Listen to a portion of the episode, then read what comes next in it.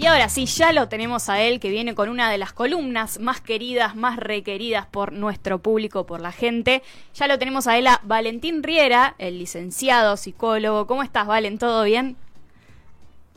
Hola, Gus, ¿cómo estás? ¿Todo bien? ¿Cómo estás ahora de, conductora? Qué bueno. Me, tocó, me tocó a mí ahora. Estoy acá con Rodri y también estamos con las chicas que igual van a estar. Lugares, ya está. Sí, ya. Ya está, no vuelve más las chicas. Cerruchamos el piso. Están igual las chicas del otro lado, van a estar interviniendo también, así que vamos a hablar todos.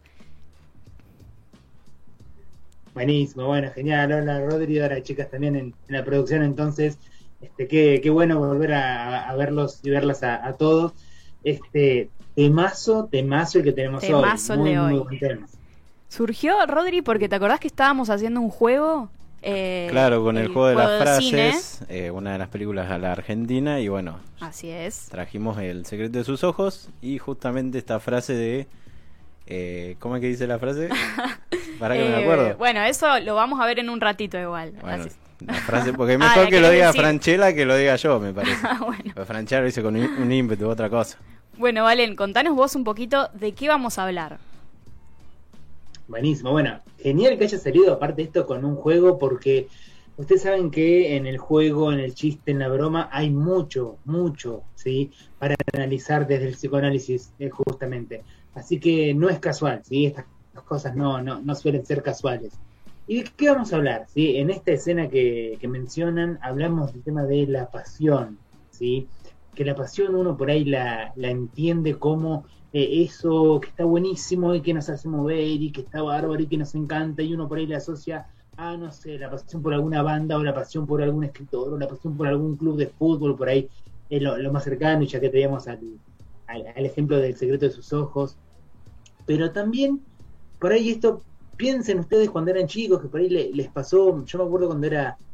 Eh, cuando era chico y estábamos en tipo en Pascua por ahí, eh, yo estaba empezando a entender y, veía que, em, no sé, que en mi casa miramos a River, entonces yo decía, está bien, yo soy apasionado por River, yo siento pasión por River, pero después llegaba Pascua y venía la pasión de Cristo y miraba la película esa y el tipo la pasaba pésimo y sufría un montón. Yo decía, che, pero pará, ¿qué, ¿qué tiene que ver esta pasión? El tipo la está pasando pésimo con mi pasión es, la misma palabra, tiene algo que ver, en uno se sufre, en el otro se disfruta.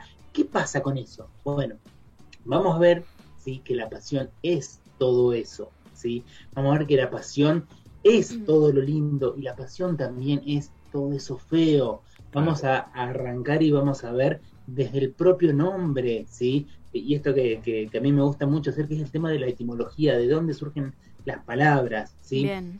¿Tiene algo que ver el origen de las palabras con su significado? Bueno, vamos a ver que sí. Así que bueno, si, si les parece, vemos la, escena y después la charlamos un poquito. Dale, Dale. ahí la vemos.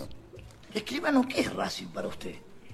Bueno, una pasión, yo digo. Aunque hace nueve años que no sale campeón. una pasión es una pasión. ¿Te das cuenta, Benjamín? El tipo puede cambiar de todo.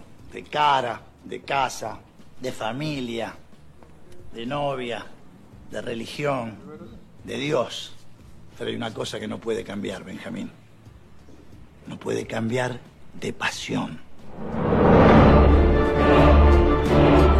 Tremenda buena frase, muy buena frase.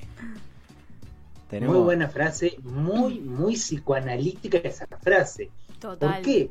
Porque lo que está diciendo es que no podemos cambiar lo que somos. Y Freud tomó muchísimo esto, muchísimo.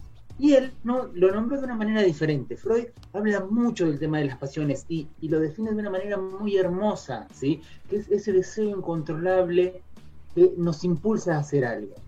Pero, y esto también ya lo trabajamos y lo vimos bastante, el deseo no siempre es algo buenísimo que nos hace súper bien. ¿sí? En este caso, la pasión y eso que no podemos dejar de hacer también es similar. ¿sí? Vayamos por el nombre pasión. ¿De dónde viene la palabra pasión? ¿Sí? Como siempre, volvamos para atrás a nuestros amigos los griegos, ¿sí? que inventaron todo y nosotros somos hijos de los griegos. Entonces, vamos para ahí.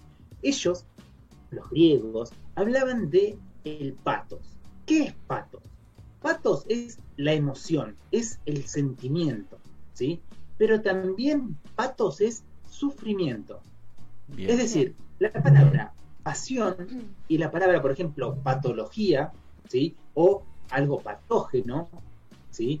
Eso viene, o patológico, vienen todo de la misma raíz, ¿sí? Es decir, algo que por ahí puede ser muy bueno como una emoción que nos moviliza, viene del mismo lugar de algo que nos hace sufrir, algo que es patológico para nosotros, ¿sí? ¿Se puede decir que hay como una, una pasión Sí, negativa dale. y una positiva, por ejemplo?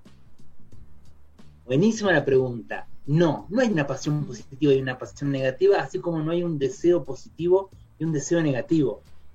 La pasión y el deseo tienen su parte positiva, su parte negativa, ¿sí? Y esto piénsenlo, ¿sí? En cualquier, en cualquier ámbito de lo que ustedes sean apasionados, ¿sí? Un club, sean apasionados con un deporte, sean apasionados con, no sé, eh, les gusta escribir, les gusta tocar música van a tener una parte, y, acá- y retomamos un poquito la, la escena, ¿sí? Arranca eh, el, el extra diciendo, yo soy fanático de Racing, eh, tengo pasión por Racing. Entonces le, Franchella le retruca y dice, bueno, pero a pesar de que hace nueve años que no salen campeón, y sí, y el tipo ahí la está pasando mal. Claro. Entonces, ¿qué pasa? ¿Por qué seguimos y volvemos y lo hacemos una vez más? Y otra vez piensen en cada uno, ¿por qué hay una pasión o algo que no sabemos si nos gusta nos termina de hacer mal? Nos, nos termina, viste, de, entre hacer bien y hacer mal. ¿Y por qué volvemos? ¿Y por qué volvemos? ¿Y por qué volvemos? A eso Total. Freud lo llamó la impulsión a la repetición. ¿Sí? Y eso es básicamente un hecho que nos hace mal, pero que en algún punto nosotros disfrutamos. ¿Qué pasa? ¿Somos masoquistas? No, no necesariamente. Sino que eso que nos hace mal en algún punto nos retrotrae ¿sí? a algún punto de nuestra infancia en donde eso nos hizo feliz. Y entonces lo que analiza Freud de una manera extraordinaria eh, en su libro Más allá del principio del placer, ¿sí? Eh, retomando mucho a, a los, a los griegos acá también, que nosotros, a pesar de estar haciendo lo que quizás nos hace mal en el momento, estamos teniendo un- una satisfacción inconsciente, ¿sí? Y eso es el gran, gran descubrimiento que hace Freud en su segunda etapa. Acá estamos tocando a uno de los grandes puntos geniales, ¿sí? En donde Freud da vuelta a todo, en donde nosotros, personas, hacemos cosas que nos hacen mal, pero en realidad nos hacen bien. Y esa es la genialidad del inconsciente, en donde no existe esto como decíamos antes, che, ¿hay una pasión buena y una mala? ¿Hay un deseo bueno y uno malo? No, hay un solo deseo, una sola pasión, pero ¿qué pasa? Como todo, ¿sí? En esta vida tiene su, lado bueno y su lado malo. Claro, me parece que lo malo de una pasión eh, lo da el contexto de la sociedad. Que alguien sea apasionado por, no sé, pegarle a los perros es malo. Pero él no lo ve como algo malo. Él, él- es su pasión, es su deseo. Me parece que el contexto de la sociedad es eh, lo que le da que, que sea malo. Y también para mí eh, la pasión extrema, ¿no? Por ejemplo, por un club de fútbol, eh, también. por ejemplo, por la, un político, por ejemplo. Una persona apasionada por ahí no mide y es capaz de pelearse con cualquier persona con tal de, de defender esa pasión. Es como que lo lleva al extremo y eso también por ahí hace que sea malo, pero a la vez es bueno porque es, es lo que a él le hace feliz, es lo que él defiende, es lo que... Sí, me parece que los extremismos están mal Claro, para eh, cualquier lado todo. que sea, pero hay que ver la persona, porque no sé, acá alguno de nosotros es apasionado extremo por algo, me parece que no. Hay Y que ver, alguien que es extremo, muy, no muy sé. extremo es complicado de, Sí. de llevarlo. Las chicas, Y Agus es medio por River, me parece. Sí. pero tan así. Pero no al punto de, claro, de ponerme mal, tipo de... Hay, hay gente, hay hinchas de fútbol, por ejemplo, que, Sí, no sí, sé, sí. que gritan, lloran. Eh, conozco un caso de un, de un tipo que le agarró como un ataque tipo de... Al co- corazón, Claro, al sí. corazón por gritar tanto, por un montón. ¿eh? Sí, re. Eh, también estaba pensando que, por ejemplo, yo eh, no he llevado algo en general, pero sí como que soy apasionada en cuanto a mis emociones, por ejemplo. Es como que todas mis emociones tienen pasión. No sé si esto está psicológicamente correcto. la vi- en la vida. Valen, pero claro, es como que llevo todas mis emociones al extremo Claro. y también es como que o sea, es eso, siento que, que estamos describiendo de la pasión, siento que con mis emociones me pasa eso. Como, si estoy muy feliz, es como, ay, estoy tan feliz y da todo allá arriba. Claro. Si Triste, tan recontra triste, claro, es, es eso, real. Claro. Sos extremista para todo. Y no, en las emociones estoy diciendo. claro, bueno. Pero bueno, sí, sí. Entonces siento que también, eh, como que por ahí si tengo pasión por algo, va a ir por ese lado y que todas mis emociones en el medio Como van que no a tenés jugar. tantos grises, ponele. También, Ninguno, por así decirlo. también a la hora de hacer lo que te gusta, ponerle a actuar, cantar, Todo. como que apasionada a al mango, claro. claro. por eso digo, entonces es como que eso a veces juega en contra, Sí, bueno, total. un poco lo que contaba Valen, ¿no? Eh, pero bueno, no sé si psicológicamente está correcto eso de, de las emociones y la pasión. A ver. Sí, por supuesto, por supuesto. De hecho, eh, me pareció muy interesante dos cosas que, que dijeron, ¿no? La primera que por ahí, cuando uno habla desde la pasión, ¿sí? ¿Qué pasa? Pierde un poco el juicio, ¿sí? Claro. Eh, por esto que decíamos antes, ¿no? En el momento de desenfreno, en el momento de felicidad absoluta, o en el momento de tristeza absoluta, uno hace cosas, sí, que a lo mejor si uno las pensaría, las, las razonaría, bueno, no las haría y diría, bueno, está bien, yo soy una persona que este, tiene sus sentimientos más o menos claros, entonces no me tengo que poner tan mal por algo tan pavo como 11 tipos corriendo tras una pelota. Bien, bárbaro. Pero sin embargo, y acá tomamos lo que, lo que decía Dai, ¿por qué somos tan apasionados?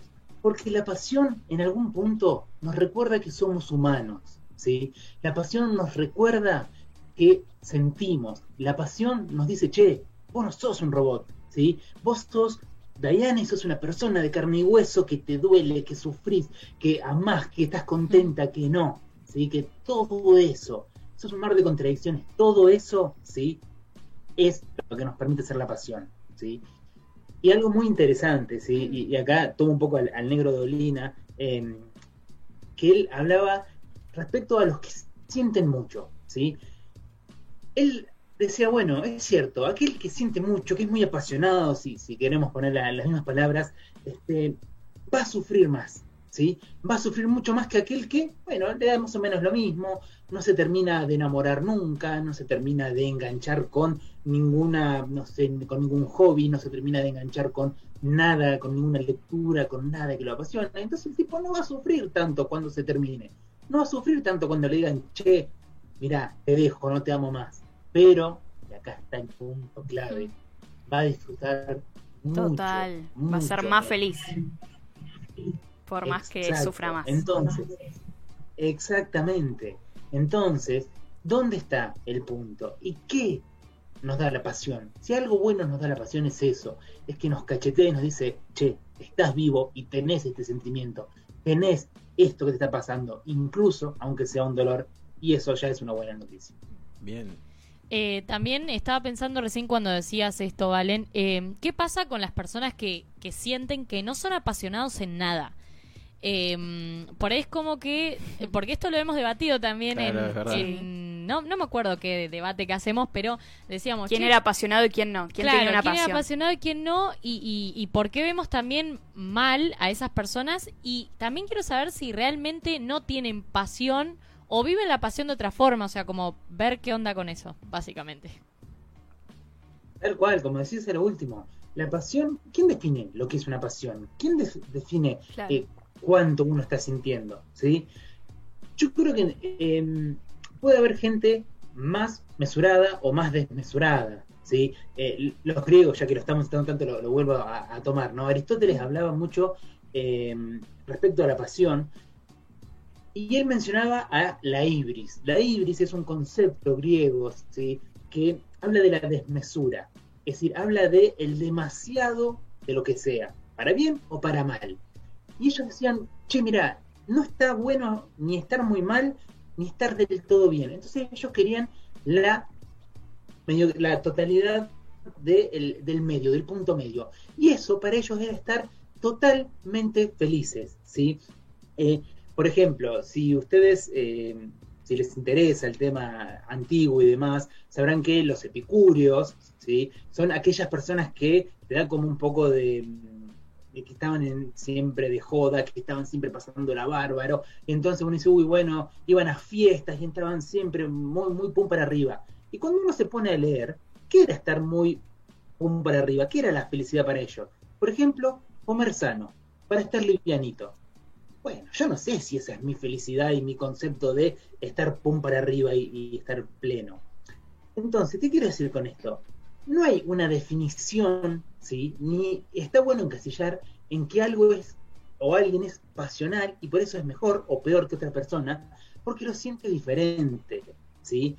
Sea el amor, sea una pasión por un deporte, por un arte, por lo que sea, ¿sí? Sino que cada uno le va a dar la vuelta que le, que le encuentre, ¿sí? Para poder cumplir su deseo en mayor o menor medida. Claro, yo creo que también que los extremos, que creo que lo hemos hecho- eh, dicho una vez, eh, que los extremos, tanto el tanto sentir pasión, pasión, pasión, como decían al principio, y el no, nada, nada, ninguno es bueno, primero.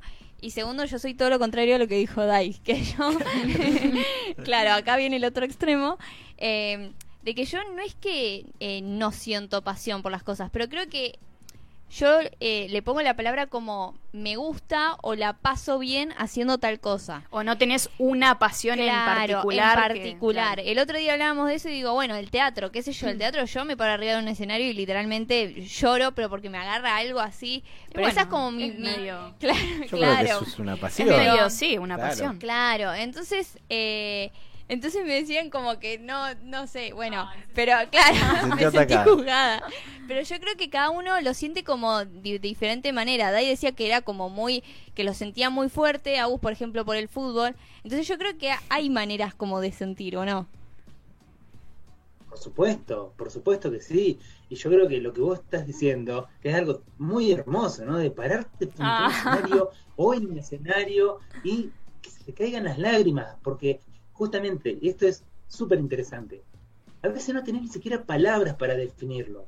¿Por qué? Porque en la palabra limitas el sentimiento y vos estás simplemente pasando de la emoción al acto.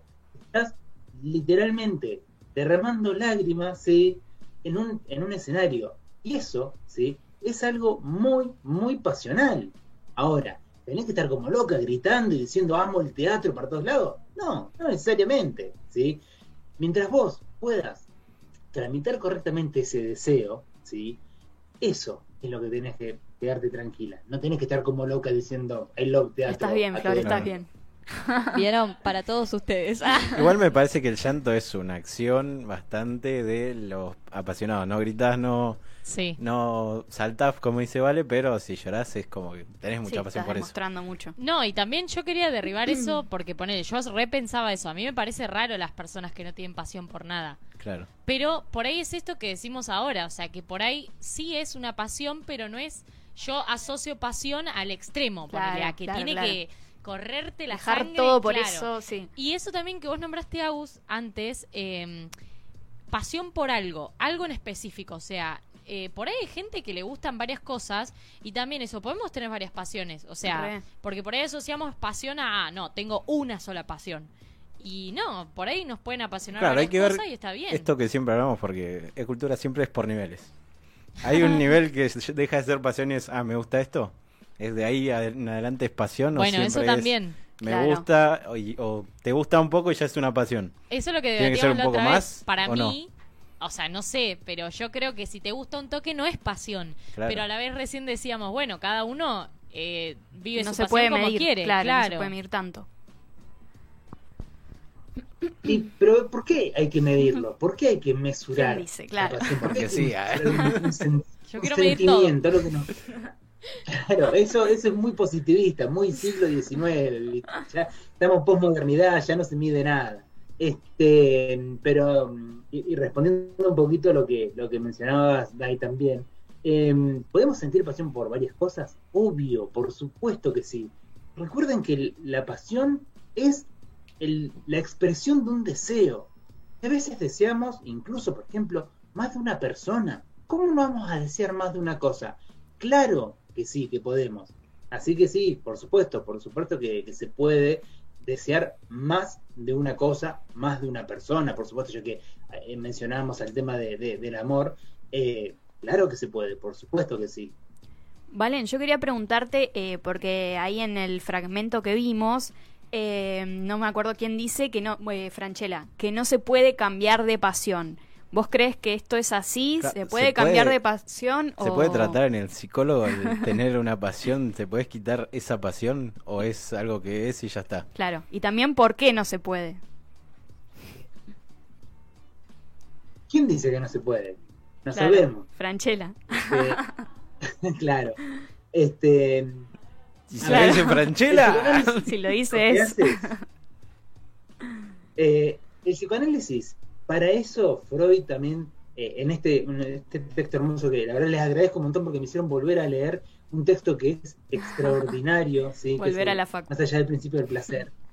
Tal cual, por eso es extraordinario este programa y cumple bien con su nombre que, que hace transmitir la cultura, así que es extraordinario. Buenísimo. Este, mm, lo, lo que habla, sí, Freud, lo que, lo que menciona, es que uno no necesariamente, y desde el psicoanálisis, no buscamos cambiar la pasión, ¿sí? Em, a ver, si uno de ustedes viene y dice, che, mira, yo soy apasionado por el teatro, quiero dejar de, de, de ser apasionado. Bueno, no, eh, conmigo no, eso no va a pasar porque no va a ser uno de, de mis objetivos, ni lo vamos a hacer. Incluso aunque sea quizás algo más dañino, ¿sí? Puede ser, por ejemplo, no sé, una... Yo tengo un deseo constante por estar con distintas personas y eso no me permite tener una relación. Bueno, incluso en ese punto, que quizás es mucho más conflictivo, ¿sí? El manejo del deseo, desde el psicoanálisis nunca vamos a decir, te vamos a cambiar el deseo, te vamos a cambiar esta pasión. No, jamás. ¿Qué se hace entonces en psicoanálisis? Lo que se hace en psicoanálisis es, son tres R's. Recordar, repetir y reelaborar. Uno en el diván recuerda lo que le pasa. Recuerda desde cuándo le pasa. Ve la repetición. ¿sí? Ustedes piensen que cada vez que hablemos de una pasión, ¿sí? que hablemos de este volver a algo que quizás no nos hace del todo bien, estamos repitiendo. ¿sí? Por último, reelaboramos, o sea, aquello que nos pasó por primera vez, aquello que fue causa, origen de lo que hoy repetimos, ¿sí? lo reelaboramos. Y con esto, ¿qué quiero decir? Que vamos a cambiar la pasión, que vamos a dejar de hacer que nos apasione tal cosa, nuestro deseo va a cambiar, no necesariamente. ¿Y qué es lo que buscamos entonces? Buscamos entender el por qué. ¿Por qué repito? ¿Por qué no puedo dejar de hacer tal cosa? Eso es lo que nos interesa, ¿sí? Ahora, una vez que lleguemos a ese punto, una vez que la persona paciente tiene esa herramienta, sabe de dónde viene, sabe por qué repite aquello que repite, nosotros agarramos y los damos. Lo que hace cada paciente, lo que hace cada persona, con esa verdad, con ese recuerdo, con su pasado y su historia, es tema suyo. Puede utilizarlo para cambiar, puede utilizarlo para continuar y darle más fuerza. ¿sí? Nosotros no nos metemos en el cambio, nosotros llegamos hasta el punto en donde nos damos cuenta por qué la persona hace eso. Así que, en líneas generales, no, no vamos a cambiar tu pasión. Bien. no se puede cambiar de pasión como dijo Franchella. ¿Y se puede controlar esa pasión? Porque, por ejemplo, alguien que se pone muy mal por, bueno, por ver un partido o lo que sea, eh, y dice, bueno, quiero tratar de que esto, de calmarlo, pero no puede. ¿Se puede controlar eso? ¿Se puede trabajar? Y yo iba a decir Sí, eso claro. porque justamente yo cuando yo, yo expongo mi vida. Eh, no, ponele, yo cuando fui a la psicóloga tipo, le estamos. decía, o sea, no puedo parar de sentir tanto, era como ayúdame, ¿viste? No lo puedo controlar, claro. Claro, y realmente, por supuesto, uno aprende como a, en mi caso, no sé, regular las, emo- las emociones y demás, pero era eso que decía Valen, me- o sea, me, me trajo porque era como, bueno, tampoco voy a cambiarte lo que sos, o sea, vos sos así.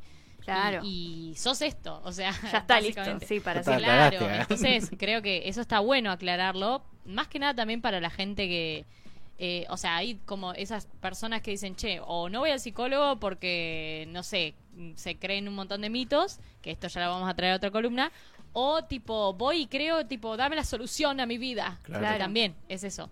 Eh, nada, está No es bueno aclararlo. No, claro, por supuesto, por supuesto que no.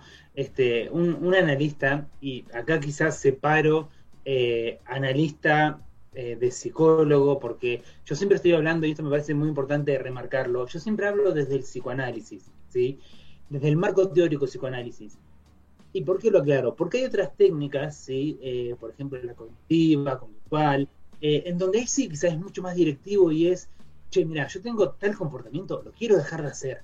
Entonces es algún tipo de eh, tratamiento, estrategia lo que fuere, y se puede llegar a lograr eso. ¿sí? Bien. No es el marco teórico con el que yo trabajo, ¿sí? así que me, me parece importante remarcar que yo estoy hablando de una de las vertientes posibles ¿sí? de, Claro, de hay que muchas formas. psicología. ¿sí? Claro, exacto. Este, desde mi lugar, y este es un, un pensamiento totalmente mío, eh, no se puede, pero otra vez, este, hay que reconocer sí que existen otras técnicas, eh, otras personas que les ha servido, ¿sí? Y ahí sí es mucho más directivo y quizás sí se puede hacer esto de, che, no quiero sentir tanto, ok. Entonces hacemos este ejercicio, este, este y este, y es como un témpano que nos ponemos y dejamos de sentir tanto, ¿sí? Bien. Desde el psicoanálisis que decimos, se escapa por otro lado. Pero bueno, este son, son diferentes técnicas eh, y todas son valiosas en- siempre y cuando nos hagan bien.